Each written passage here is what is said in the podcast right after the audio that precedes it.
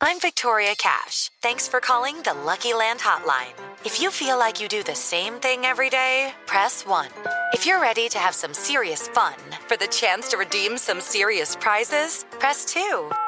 We heard you loud and clear. So go to LuckyLandSlots.com right now and play over 100 social casino-style games for free. Get lucky today at LuckyLandSlots.com. Available to players in the U.S., excluding Washington and Michigan. No purchase necessary. VGW Group. Void prohibited by law. 18 plus. Terms and conditions apply. El técnico de Chivas, Paunovic, Chivas debe aportar más jugadores al tri. Nuestra tarea aquí es hacer eso, aportar jugadores que son capaces de alcanzar un nivel internacional con Chivas y después, desde luego, con la selección mexicana. Con Toluca, Jan Meneses, León buscará ganar tras la goleada. Sí, va a ser un partido muy difícil, por lo que tú comentas, eh, se viene de una derrota muy dura y, y obviamente les toca otra visita y no van a querer seguir dejando puntos en el. En Tijuana sacar ventaja de la cancha, Alexis Canelo. Primeramente tenemos que hacer valer esa, esa localía, eh, aprovechar la, que la superficie se les complica. Pediste la alineación de hoy. Desde el Montículo, Toño de Valdés. En la novena entrada ganan de todas las formas posibles. Es espectacular lo que están haciendo. De centro delantero, Anselmo Alonso. Eso me llena de ilusión. A mí me encanta mi fútbol, me encanta ver los partidos. En la línea defensiva, Raúl Sarmiento. Es nuestro fútbol y al menos yo sí le tengo un gran afecto y me gusta. Actualiza y aumenta tus conocimientos deportivos con nuestros expertos. Espacio Deportivo de la Noche.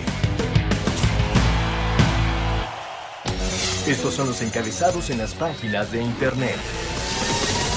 Cancha.com viene Real Madrid de atrás para ir a semifinales. El Real Madrid fue impecable y con goles de Rodrigo, Karim Benzema y Vinicius Jr. remontó al Atlético de Madrid y con un marcador de 3 a 1 clasificó a las semifinales de la Copa del Rey. Adevaldez.com Marcelo Bielsa ya había dado el sí, pero el comité tiene en sus planes a otros dos técnicos. El argentino habría aceptado el proyecto del Tri, pero Guillermo Almada y Miguel Herrera son los favoritos a tomar las riendas del equipo. Esto.com.mx así lo visualizo. Jesús Corona no conoce los límites, si bien su legado es hecho y a partir de ahora será uno de los pocos jugadores que militen en la Liga MX con 42 años en toda la historia, eso es poco para lo que pretende lograr. El portero de la máquina quiere más y por ahora no piensa en el retiro profesional.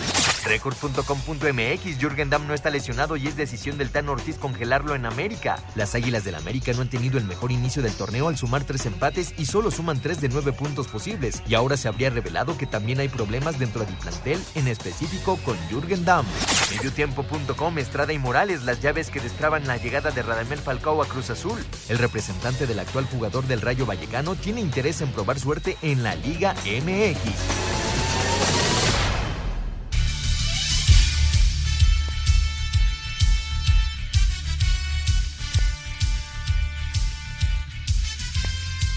Tal amigos? ¿Cómo están? Bienvenidos. Estamos en Espacio Deportivo de la Noche. Son las 7 de la noche con dos minutos, ya tres minutos. Todo el equipo de trabajo, Toño de Valdés, el señor Raúl Sarmiento, servidor Anselmo Alonso y todo el gran equipo que nos acompaña, el señor productor desde luego. Ahí está Lalo, está Paco, está Gerardo. Gerardo, mira, sí me acordé de tu nombre. Está la momia, está todo el mundo aquí para servir a usted como todos los días. Señor Raúl Sarmiento, Raúl, ¿cómo estás? Te saludo con muchísimo afecto después de vivir ese buen partido a través del Real Madrid, ¿no? Que ¿Qué, ¿Qué, reacción nuevamente? Pues es el espíritu, es la sangre, es el ADN. ¿Cómo estás, Raúl?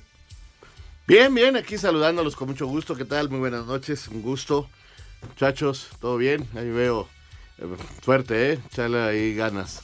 Vamos, venga, venga. Eh, está bien coachado, no hay ningún problema. Ahí está Paco, mira. Ahí Paco, nomás no veo que... Y Lalo, que en cualquier momento tira. Si de repente se oyen nada más unos manazos. Sí. bueno, venga. Eh, pues sí, aquí estamos con mucho gusto saludándolos. Este, fíjate que vi el partido del Real Madrid, sí, sí lo vi. Vi un poco también del otro, en la calificación del, equipo de Bilbao.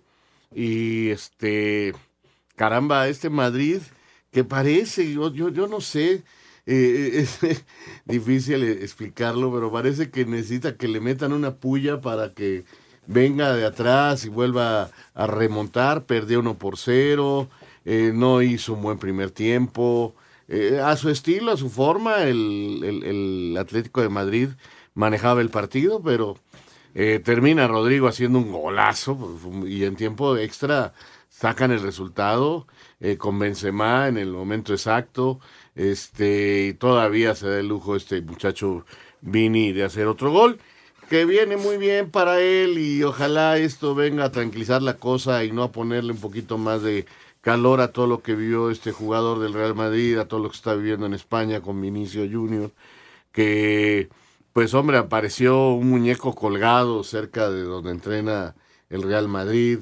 este, con su playera. Entonces, ese tipo de violencia, ese tipo de mensajes, este, sí, la verdad son totalmente reprobables. No puede ser, no puede suceder. Y ojalá ya se cambien las cosas, pero lo de Vinicius viene siendo muy continuo, los problemas que tiene con las gradas, con los diferentes aficionados de los diferentes equipos. Y, y, todo porque baila cuando mete goles y dice que se burla de los rivales, dice que, que se burla de la gente y que eso no se lo van a permitir y vienen después todos los problemas de racismo y todo lo que está viviendo Vinicius. Por lo pronto eso de que aparezca un muñeco colgado en un puente, pues no, no, no puede ser posible. Y luego mete gol y pues sí, bailó. Bailó, nuevamente bailó. Antonio de Valdés, Toñito, ¿cómo estás? Te saludo con mucho afecto. ¿Qué pasó, Anselmín? Abrazo, Raulito, señor productor, a nuestros amigos de Espacio Deportivo. Pues ya eh, listos para transmitir eh, el juego 5 de la serie final de la Liga Mexicana del Pacífico. Ayer eh, ganó Cañero de los Mochis y está a una victoria nada más. Hoy se puede coronar. Está adelante en la serie tres juegos a uno. Así que ya puso contra la pared a los algodoneros de Guasave. Ayer cuatro por una fue el resultado y con ello el equipo de los Mochis tratará de coronarse hoy de visita frente a los algodoneros. A ver qué pasa, la transmisión es a las ocho de la noche, el play ball a las ocho y media de la noche estará jugándose el duelo número cinco, el número cinco ya de la serie final de la Liga Mexicana del Pacífico. Y también ahorita platicamos algo rumbo al Super Bowl, las eh, finales de conferencia que el próximo domingo seguramente para muchos aficionados van a acaparar la atención. Pues vámonos a arrancar precisamente con los eh, últimos comentarios, las noticias rumbo al partido, a los dos partidos del fin de semana. El coreback de los bengalíes de Cincinnati, Joe Burrow, dice que su mente solo piensa en el juego frente a Kansas City y no en la posibilidad de estar por segundo año seguido en un Super Bowl. Ni siquiera he pensado en eso. Estamos enfocados en esta semana. Estamos pensando solamente en los Chiefs. No estamos jugando para un Super Bowl en esta semana, así que tenemos que superar eso. En Kansas City las noticias sobre el tobillo de Patrick Mahomes son alentadoras y ha entrenado con normalidad durante esta semana. Cincinnati ha ganado los últimos tres juegos entre ambos equipos y de esto es consciente Mahomes. Uh, Sabemos que estamos jugando contra un gran equipo de fútbol que nos ha ganado las últimas tres veces, por lo que tenemos que aprender de nuestros errores del pasado y ser mejores para ganar contra un gran equipo de fútbol. Para Sir Deportes, Memo García. Pues ahí está, Toñito, todas las noticias de lo último en cuanto a la NFL rumbo a estos dos partidos. Sí, eh, fíjate que, eh, bueno, lo del tobillo de Mahomes, eh, todas las noticias, toda la información es en relación a que, a que va muy bien, a que va a estar listo sin problemas para enfrentar el juego del domingo. Yo creo que la verdad, de, de, de lo que es un entrenamiento a lo que es ya un juego, ya, ya enfrentar, digamos, el compromiso, pues ahí es en donde en la primera jugada, los primera, en la primera serie ofensiva, se dará cuenta realmente Mahomes cómo está, si está al 100% o si le va a costar trabajo. Yo creo que ahí va a venir eh, el momento definitivo, ¿no? El momento decisivo. Eh, es un hecho que en, pues en el mundo de las apuestas eh, no hay pues la gran seguridad, la absoluta seguridad de que esté al 100%. Tan es así que Cincinnati ha estado arriba en, en los momios está arriba en las apuestas para llevarse el partido. Claro, también tiene que ver con que le han ganado tres juegos seguidos a, los jefes con Mahomes como coreback. Eh, Burrow le ha ganado tres veces a, Mahomes y no ha perdido una sola vez, pero mm, realmente lo de la lesión tiene mucho que ver, ¿no? Ya veremos qué pasa. Eh, va, a ser muy interesante lo que se dé en el, desarrollo del encuentro y cómo está realmente Patrick Mahomes. Es la primera vez desde que llegó Mahomes a la NFL, primera vez que es eh, que no es el favorito en casa y primera vez que no es favorito en un juego de postemporada ahí en Arrowhead. Así que, pues veremos, veremos cómo se dan las cosas. Y del otro lado, bueno, San Francisco y Filadelfia, eh, el caso de McCaffrey, que no, no entrenó el día de ayer, vamos a ver el reporte de hoy, si ya está al 100% y ya puede entrenar con normalidad. Christian McCaffrey es un elemento clave en esta ofensiva que va a tratar de quitarle el balón a Filadelfia. ¿Cómo le ganas a las Águilas de Filadelfia quitándole el balón?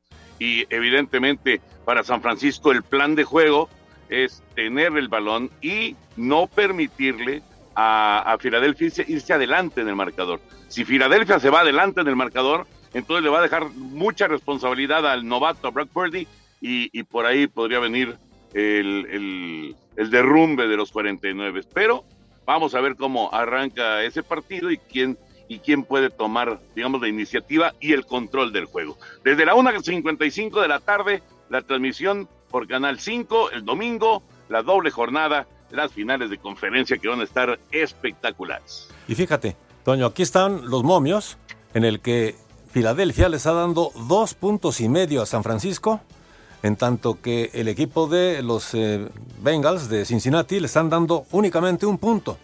Un punto. Más bien, Kansas le está dando un punto a los Bengals de Cincinnati. Así están las cosas en los momios. Regresamos. Un tuit deportivo.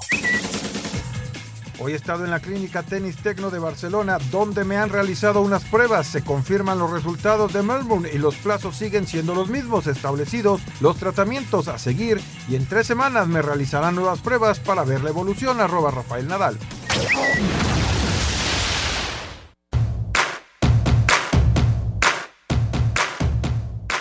Arina Zabalenka y Elena Rivaquina jugarán la final femenil del Abierto de Australia tras ganar sus duelos de semifinales. Zabalenka venció a la polaca Magda Linet en dos sets con parciales de 7-6 y 6-2. En la otra semifinal, Rivaquina derrotó a Victoria Zarenka también en dos sets, 7-6 y 6-3. Zabalenka habló sobre lo que será enfrentar a Rivaquina en la final.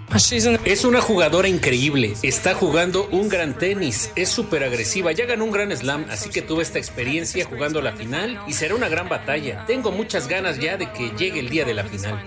Las semifinales varoniles se juegan esta noche con los duelos de Stefano Tsitsipas frente a Karen Kachanov y Novak Djokovic en contra de Tommy Paul. Para Sir Deportes, Memo García. Pues ahí está la información, Raúl, en el tenis, pues ya la final femenil y hoy por la noche lo de Djokovic, ¿no? Que no creo que vaya a tener problema para ganar si no surge el exceso de confianza que puede surgir en, en, los en cualquier deportista. lo tiene que ganar tranquilamente. Yo más diría que si no surge algún problema físico. También que ha estado padeciendo por ahí alguna lesioncilla, Entonces, ¿no? Este, no, yo también lo veo. Yo a Djokovic yo lo veo como para ganar muchos torneos este año, ahora que escuchábamos lo de Nadal, ¿no?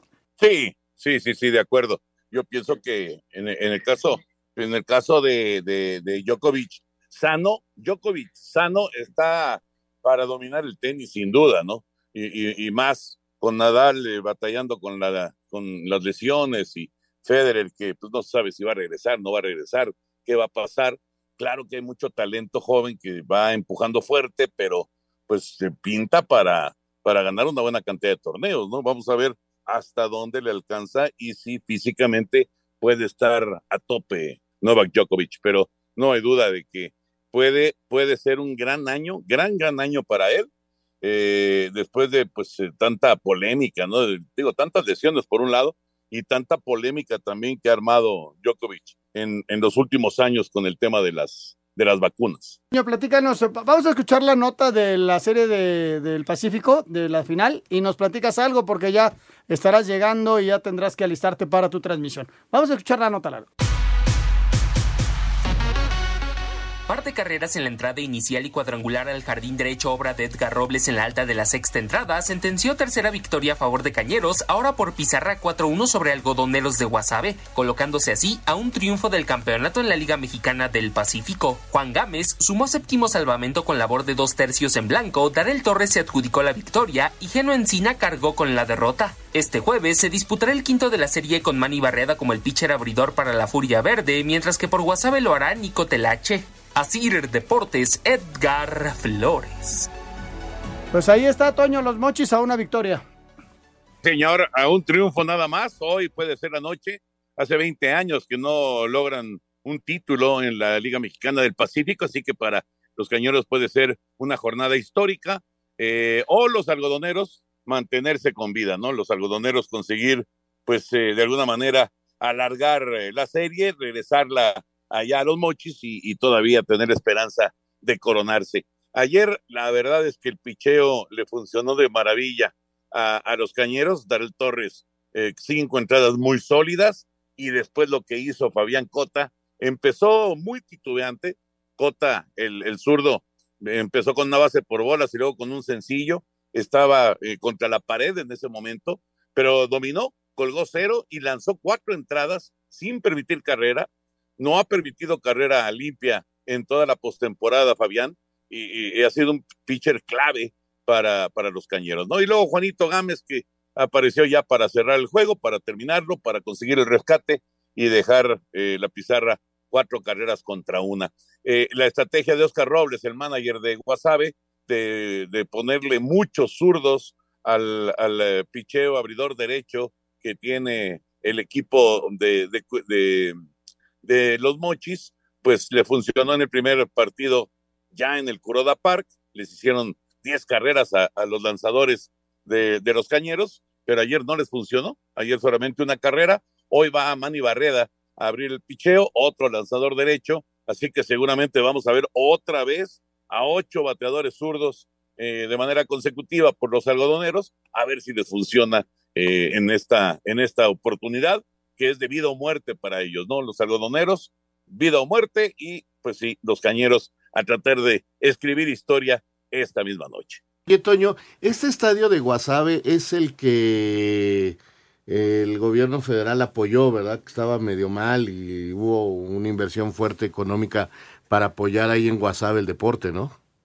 Sí, inclusive, eh, pues el nombre, pues es, es un nombre que está, digamos, rentado, ¿no? El, eh, no, no, no es el, el nombre original del estadio. Quedó muy bonito, ¿eh? Es un estadio chico, pero está muy, muy bonito. Y sí, es de los estadios que eh, le han metido billete, como sucedió, por ejemplo, en Villahermosa, con el centenario 27 de febrero, y como ha sucedido en, en, otros, en otros estadios, ¿no? Este quedó muy bonito, la verdad, muy, muy bonito, y además, pues lograron, pues hacer el, el digamos, el, el, deal comercial con eh, Kuroda, para de esa manera tener, eh, pues, una, una lana importante, un billete importante, eh, que ingrese a, a, las eh, arcas de los algodoneros de Guasave. Pero, pues, digamos que, ¿perdón? Ah, ah, ya, no, no, pensé que me hablaban. Total que los algodoneros, pues, están jugándose la vida, a ver qué pasa. Les reitero que la transmisión va a las 8 de la noche, en un ratito estaremos ya al aire acá en, en Sky Sports y a las ocho y media de la noche es el Play Ball. Y también les recuerdo que el domingo a partir de la 1.55 de la tarde estaremos con toda la actividad de las finales de conferencia desde la 1.55 de la tarde. Primero Filadelfia recibiendo a San Francisco y terminando prácticamente nos ligamos con el duelo de los bengalíes de Cincinnati y los jefes de Kansas City. Así que va a ser un gran fin de semana de NFL. Toñito, te mandamos un abrazo, buena transmisión. Gracias, saludos, Selmín, saludos, Raúl, abrazo, señor productor. Mañana nos, nos escuchamos y nos vemos. Raúl, eh, hay un, vamos a cambiar de tema, vamos a hablar de fútbol, un fenómeno extraño dentro del ambiente futbolero, así lo percibo uh -huh. yo. ¿eh?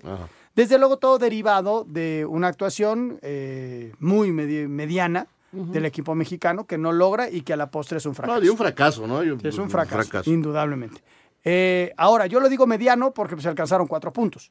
Por eso digo mediano, pero sí es un fracaso rotundo. Sí, porque a, ahora se todo... venía de siete mundiales calificando claro, y claro, ahora no sí. se califica. Entonces, Aunque sí. haya, lamentablemente no se calificó y, punto, ¿no? Es un fracaso. fracaso. Y, y, bueno, pero hoy todo lo que se haga alrededor de selección va, va, va a ser criticado durísimo hasta que no se reviertan los resultados. Solamente con resultados esto se va a revertir. Porque no siento otro. que la llegada del señor Ares de Parga está siendo castigada durísimo en televisión, en redes sociales, ayer en la prensa, o sea, en todos lados.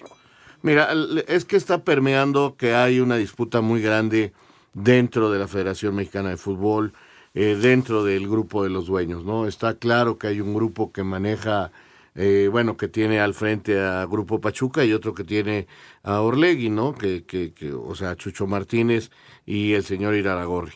Y entonces, pues unos han tomado para un lado y otros han tomado para el otro. Y esto ha provocado un pleito muy fuerte que ya se venía desde hace años. Eh, son los equipos que en los últimos años han jugado mejor, han tenido los campeones. Este, caray, eh, yo no puedo negar que la gente de Orlegui ha hecho cosas interesantes con Santos, con Atlas. Eh, con Pachuca, pues qué te digo, lo que ha hecho Jesús Martínez y su hijo con el León, con el Pachuca, ganando títulos. Eh, definitivamente son los grupos más ganadores, pero son, por ejemplo, los que manejan el que se debe de mantener la multipropiedad, algo muy criticado. Entonces, eh, la situación, como no hay buenos resultados, hoy, hoy, todo lo que, lo que salga de uno u otro grupo va a ser criticado por uno o por el otro grupo. Entonces, al parecer, hasta donde he podido investigar, Grupo Orlegui es el que propone, eh, bueno, entre este consejo que se nombra, dicen, hay que poner de presidente de la selección nacional a una persona que no sea futbolista, que el director de la selección nacional, eh, eh, eh, el director deportivo sí sea un futbolista pero no el presidente. El presidente tiene que ser un tipo de pantalón largo, que exija, que pida resultados, que, tenga experiencia y que los conozcamos todos nosotros. Grupo Orlegui propone a Ares de Parga, no le gusta a Grupo Pachuca, Grupo Pachuca se levanta de la mesa eh, y dice yo así no juego, me retiro. Entonces, pues caramba. Eh, con lo de los directores técnicos, pues este Miguel Herrera, eh, como tú sabes, a, una, a mucha gente no tiene una buena imagen, otros tiene buena imagen. Hoy no sé de dónde sacan que ya es el técnico. Yo lo que sabía es que iban a empezar a hablar tanto con Miguel como con Almada, como con Ricardo Ferretti y con Ambriz, aprovechando que está en, en Toluca. Entonces, el señor este, Ares de Parga tiene que hacer esto, hablar con ellos, ver sus proyectos y presentárselos al comité. Y ese comité decidirá, contrata a fulano. Y entonces Ares de Parga va a ir a contratar a ese personaje. Así van las cosas. Yo entiendo, hay mucha gente molesta, dice que eh, todo, y lo voy a decir tal cual, yo siento que hay una gran inadversión hacia todo lo que es Televisa, y entonces como Televisa está con Grupo Orlegui, pues entonces están haciéndolo muy mal, entonces este, pues es una de las partes que, que hoy en día se discute. Y en Eh, particular, Ares de Parga está siendo muy criticado por su labor en Pumas y porque no dejó una buena imagen. ¿no? No, no, porque no le fue bien, esa es la verdad, no le fue bien, no tuvo buenos resultados, nunca se le pudo comprobar realmente si tuvo malos manejos económicos, pero los resultados, ni con Pumas, aunque por ahí calificó en alguna oportunidad, ni con Querétaro ahora, han sido buenos, pero es una persona de la confianza de ellos. Bueno, así, así están las cosas. Vamos a ir a mensaje, regresamos con mucho más. Estamos en Espacio Deportivo de la Noche. Espacio Deportivo. Un tuit deportivo. Sergio Pérez cumple hoy 33 años. Felicidades, arroba ese Checo Pérez. Mónaco y Singapur son sin duda dos grandes premios que el mexicano nunca olvidará. Arroba soy motor.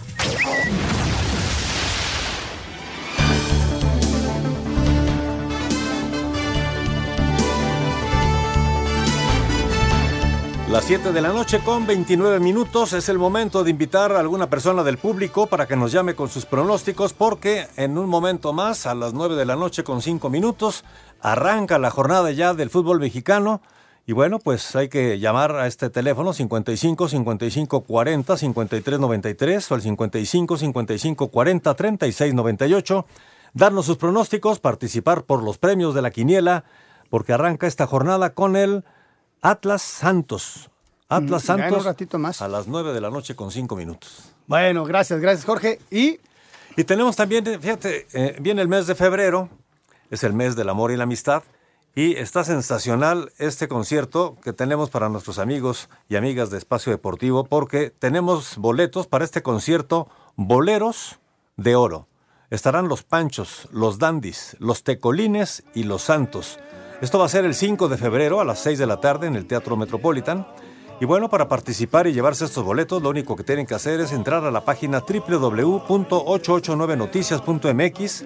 Ahí van a encontrar el banner, el anuncio de Boleros de Oro le dan clic, llenan el eh, formato de registro, piden sus boletos y si son ganadores o ganadoras, la, la, producción se estará poniendo en contacto con todos ustedes para darles sus boletos y que puedan estar el 5 de febrero, ya el mes del amor y la amistad, en este concierto Boleros de Oro. Permiso Segov de GRTC, diagonal 1366, diagonal 2022. Gracias, gracias Jorge. Nos da muchísimo gusto saludar a Eduardo Arce, director técnico del Puebla con esta familia Arce, Raúl, que tenemos tanta, tanta relación y de tantos años, este, Esteban, su tío, este, pues ni modo, no, a la familia no se le escoge. Este, tuve el gusto de conocer a su padre, a Lalo Arce, jugó con Toño, mi hermano, en el club asturiano.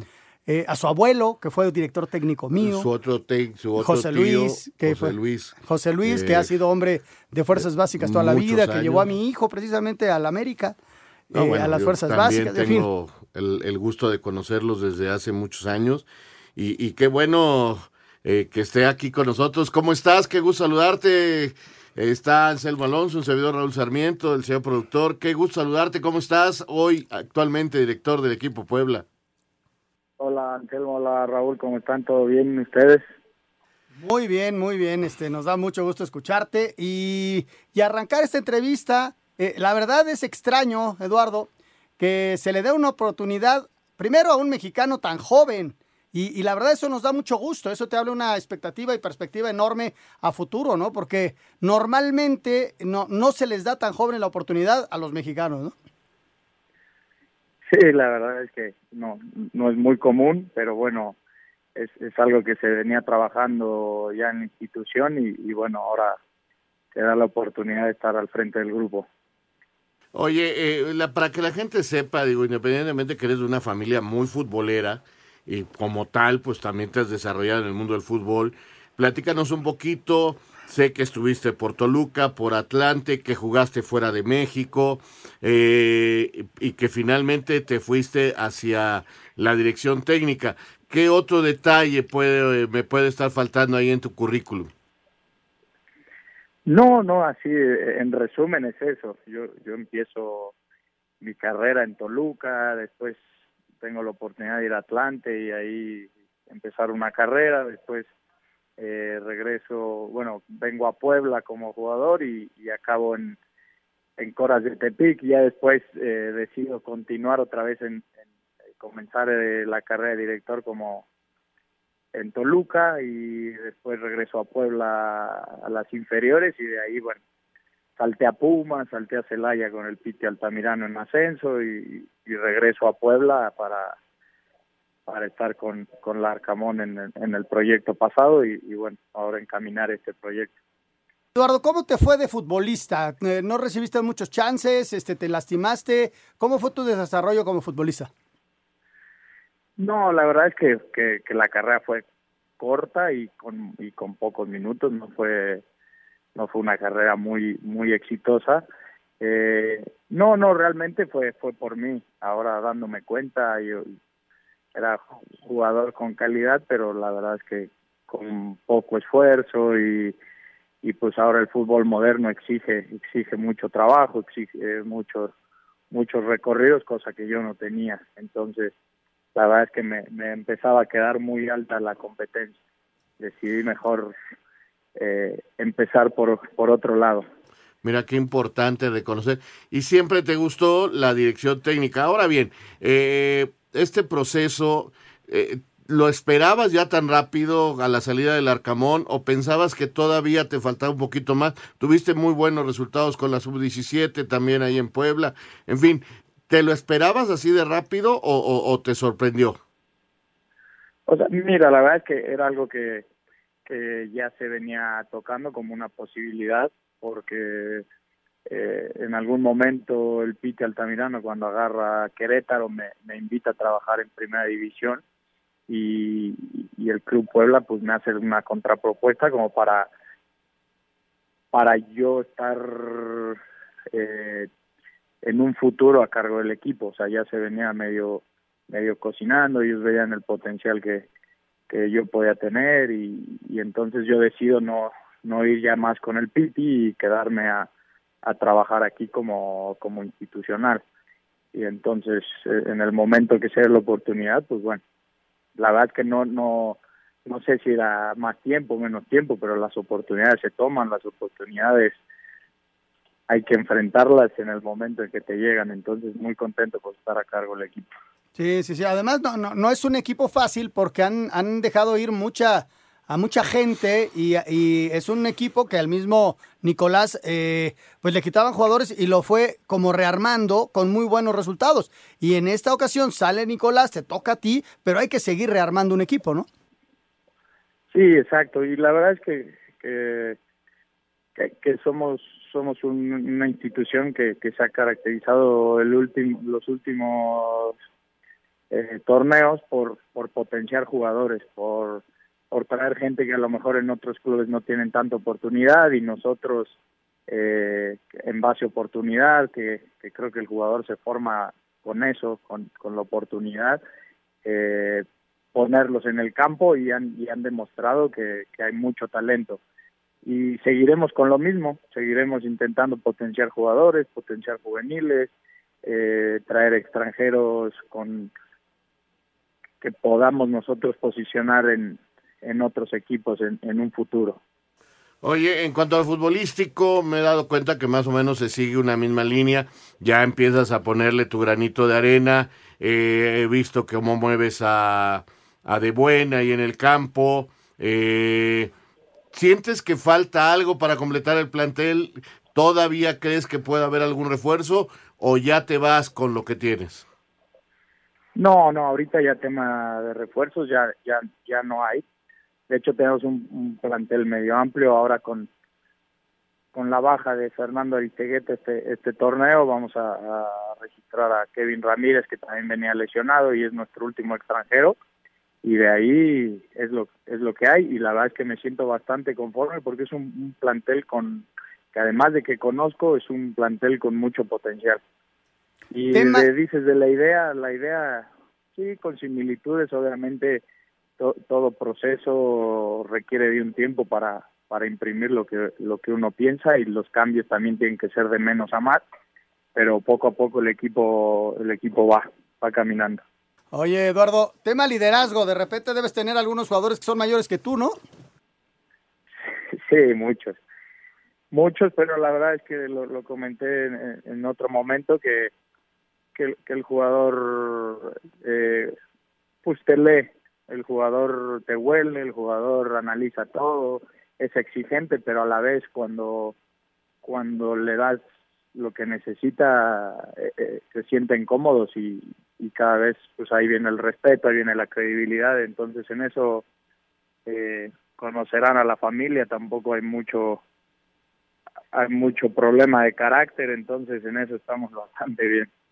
Oye, precisamente de carácter, déjate felicito porque me imagino que después de iniciar el campeonato con muchos goles en la valija, levantar la cara, empezar a sacar los resultados, venir a la Azteca, jugar contra el América, sacar el resultado. Pues hombre, pues hay que tener carácter porque el inicio, ya me imagino todo lo que te han de haber dicho, no está preparado. Bueno, como somos los medios en México, y, y, y hay que sacar carácter, hay que sacar carácter con el jugador porque si no te pasa por arriba.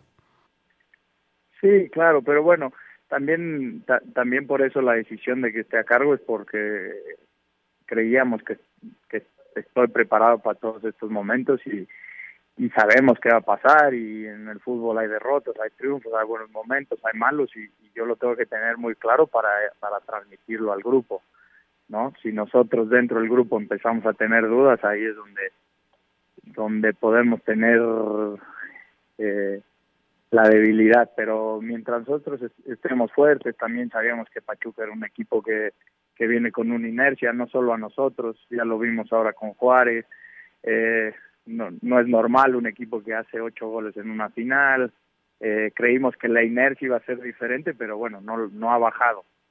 Eh, entonces sí, sí nos sorprende un poco y lo tomamos, también esta derrota la tomamos como un como un maestro porque nos hace enfocar y nos hace trabajar de otra manera para, para lo que resta del torneo, ¿no? Oye, ¿viste jugar a tu papá? Pues lo vi, me cuentan que era que era el, el bueno de la familia.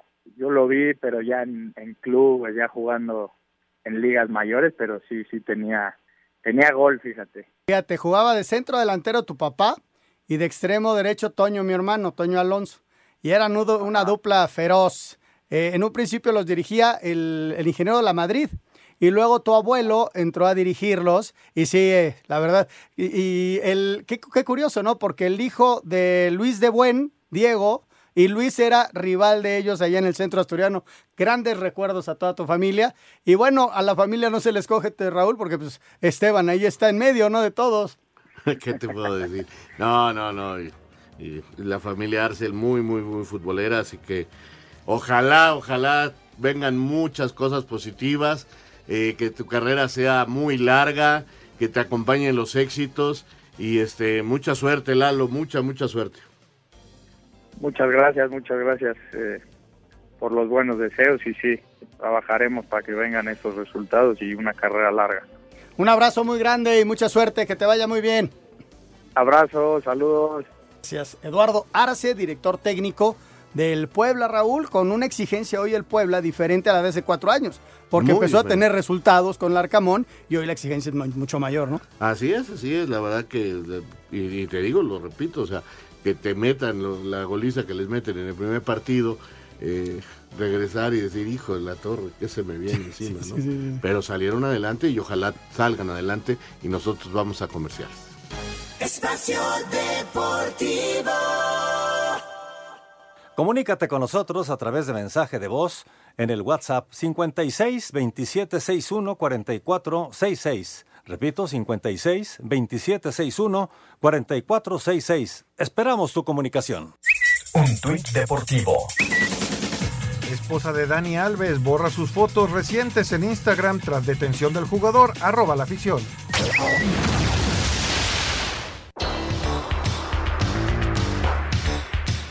Este jueves, en punto de las 9 de la noche con 5 minutos, sobre la cancha del Estadio Jalisco, los rojinegros del Atlas reciben a Santos Laguna, abriendo la jornada 4 del Clausura 2023. El cuadro tapatío busca dejar atrás la amargura de haber sido empatado de último minuto en Querétaro y de paso seguir imprimiendo el sello de Benjamín Mora como entrenador, quien pide a la afición se ilusione y poco a poco deje atrás lo que sucedió cuando estaba Diego Coca en el banquillo sobre todo el trabajo, el trabajo que hizo Diego, siempre Hoy es Benjamín Mora y hoy es eh, Atlas FC 2023, que tenemos nuestros propios objetivos, nuestras propias varas que alcanzar y nuestras propias metas que, que, ir por, a buscar. Entonces, sobre ese sentido, eso, después de ahí, por supuesto, que se ilusionen, porque yo estoy ilusionado, porque los muchachos están ilusionados, porque la directiva está ilusionada porque la fiel está ilusionada. Santos llega a este compromiso con seis unidades, mientras que Atlas tiene cuatro, aunque con un partido menos.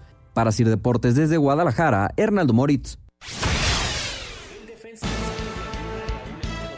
habló de las principales virtudes que tiene el Atlas, su rival de esta noche. Mantener un orden ahora que jugamos de visita, pero no renunciar a nuestro juego que es muy ofensivo. Santos se ha caracterizado mucho por ser de las mejores ofensivas todos los torneos, de seguir tratando con esa mística del equipo a atacar, pero tener un orden atrás, de estar bien parados. ellos van a mandar muchos centros, tratar de tapar los centros y si no se puede tapar los centros, estar bien, bien parados para las marcas que tenemos en los centros. Para Sir Deportes, Memo García. Pues con este partido, Raúl, arranca esta, esta jornada eh, y lo platicamos de lo del Querétaro Cruzul, ¿no? Que, que no se va a jugar esta semana. No, no se juega esta semana, se jugará hasta el mes de marzo. Y hoy Atlas intentará, es un buen partido, partido de primos, bueno, ni siquiera de primos, de hermanos. Ahora que hablábamos hace rato de la multipropiedad, bueno, sí, el dueño de Atlas y de Santos es el mismo, eh, Grupo Orlegui. Eh, esto fue muy criticado hace años, ahora parece que se ha entendido que al no haber inversionistas, al no haber otros dueños que tengan transparencia económica, no quieren participar en el fútbol, pues este para tener este equipos, pues este hay que tener esta eh, multipropiedad. A mí no me gusta mucho, nunca me gustó, ni siquiera cuando estuve en Televisa. Este, pero bueno, ahí está esta circunstancia que, repito, desde antaño se decía que era porque no hay inversionistas que quieran participar.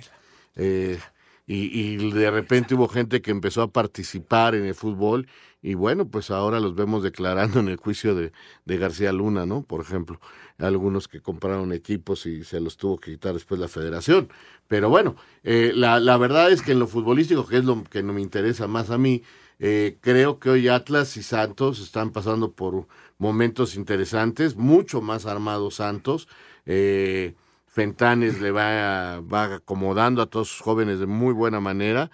Y Atlas con Benjamín Mora, que es un técnico que se está presentando, que está tratando de cambiar la forma de jugar al Atlas, que ya no depende nada más de tirarle el balonazo largo a Furch para que venga eh, Quiñones de atrás y mientras se defienden bien con su línea de cinco, no, no, no, que no era mala porque lo hacían muy bien y fueron bicampeones.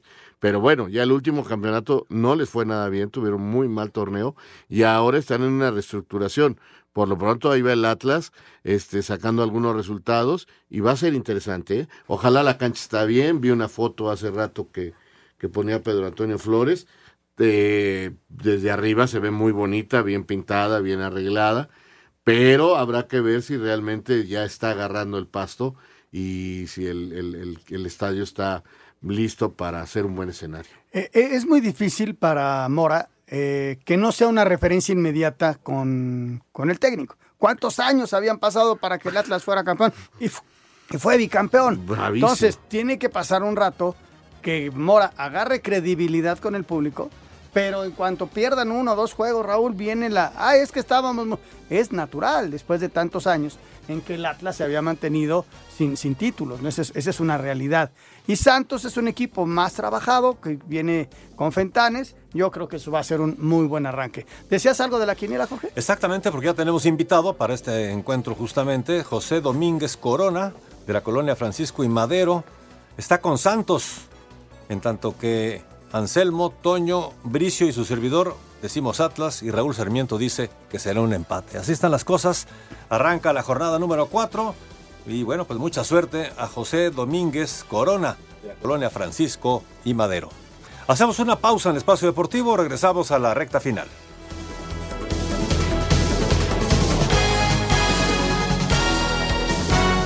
Espacio Deportivo. Un tuit deportivo.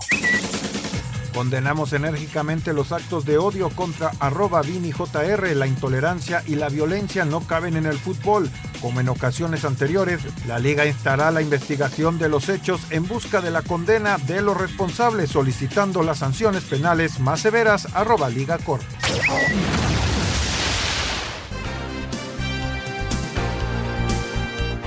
Estamos de regreso aquí en Espacio Deportivo. Anselmo, Raúl, antes de ir a mensajes, ¿Algo más que comentar? Sí, no, nada más lo de que el Atlético de Madrid, Raúl, cuando se va 1-0 arriba, empieza a controlar el partido y tiene por ahí un par de oportunidades. Y cuando dejas vivir al Madrid, pues es muy difícil, porque es un equipo que, que, tiene un ADN de venir de atrás, de luchar, de pelear y tiene mucha calidad en sus futbolistas. Entonces, no supo aprovechar el momento que le dio el juego al Atlético y pues este los echó para atrás, ya no aguantó, le expulsaron un hombre y al final vinieron las anotaciones. Sí, ¿no? que es lo de alguna manera se queja el Cholo, ¿no? Porque la de Ceballos también pudo haber sido la segunda amarilla.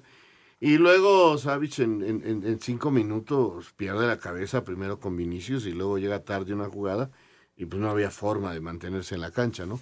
Aquí la polémica viene porque con Ceballos no.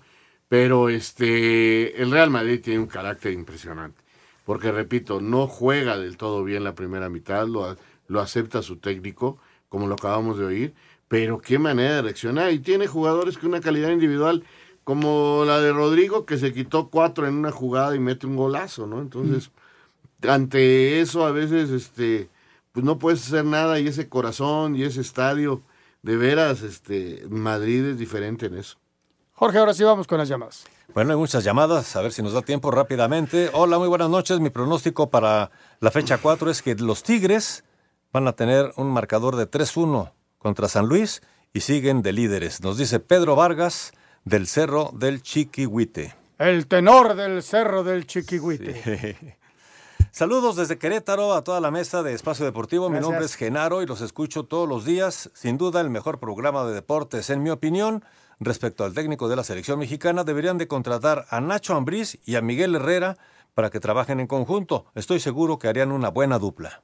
¿Ves? Su opinión. Llegaron a jugar juntos en la selección nacional con Miguel Mejía Barón, luego vinieron los problemas de, de del piojo con Miguel y, y ya no volvieron a jugar juntos. Hola, soy Rafael Martínez y los escucho todos los días. Son los mejores comentaristas. Toño, Gracias. qué buenas Gracias. entrevistas. Están padrísimas tus entrevistas en YouTube. Muchas felicidades. Muy bien. Sí, está buena este canal de Toño de YouTube. Muy buenas noches, soy Elías González de Irapuato. Guillermo Almada es un buen técnico y lo ha demostrado varias veces, pero ¿es mejor, no es mejor la experiencia del loco para el tricolor? Eh, bueno, lo, con, con el técnico argentino no hay ningún arreglo, no fue una especulación, se dice que Grupo Pachuca ya había hablado con él, pero oficialmente nadie habló de parte de la federación con, con él. Eh, es un buen técnico, sin lugar a dudas. Ahora hay quien cree que ya pasó su mejor época, ¿no? Y pues les voy a decir que su mejor alumno, pues era el Tata Martín. Fíjate lo que nos dice César In de Guadalajara. No queremos dar cosas, o sea, me refiero yo, no queremos dar aquí eh, hasta que no sean oficiales las cosas, porque nos dice César In de Guadalajara. Almada se va a la selección de Uruguay y Miguel Herrera a la de México. ¿U ocultan información o no se informan? No, no, no, es oficial ninguna ni otra, ¿eh? Porque la quiero verdad. decirte, ¿cómo se llama el señor? César In. Mira, César, está sonando muy fuerte Almada, pero para la selección de Ecuador. Allá. También. Pero no para la selección de Uruguay. O sea, ojo, ¿eh? O Ojo. sea- y, no, y en ninguno de los tres casos es oficial. Nosotros nos vamos y hemos estado platicando de las posibilidades que hay. Na- no es nada oficial, ¿eh? Si tú me demuestras en este momento una publicación oficial donde ya esté como director técnico, te felicito. Pero en este momento no hay ningún papel firmado ni por parte de Almada ni por parte de Miguel Herrera. No ocultamos nada. Yo no trabajo en Televisa y cuando trabajé en Televisa nunca me castigaron ni me obligaron a decir nada. Saludos desde Querétaro, soy Hugo Becerra. El fútbol mexicano se está hundiendo más y más.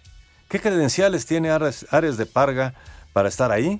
¿Por qué no corrieron a de Luisa? Esto se maneja con compadrazgos y conveniencias de unos cuantos. Qué tristeza que no aprendieron del pésimo resultado del fútbol mexicano en el 2022. Grupo Orlegui y Televisa ya destruyeron al fútbol mexicano. Nos vamos, Jorge. Bueno, pues ahí están algunos comentarios del público. Gracias, Raúl Sarmiento. Hasta mañana. Gracias. eh, Hasta Anselmo mañana, buenas noches. Y muchas gracias a todos ustedes. Buenas noches. Hasta mañana. Espacio Deportivo.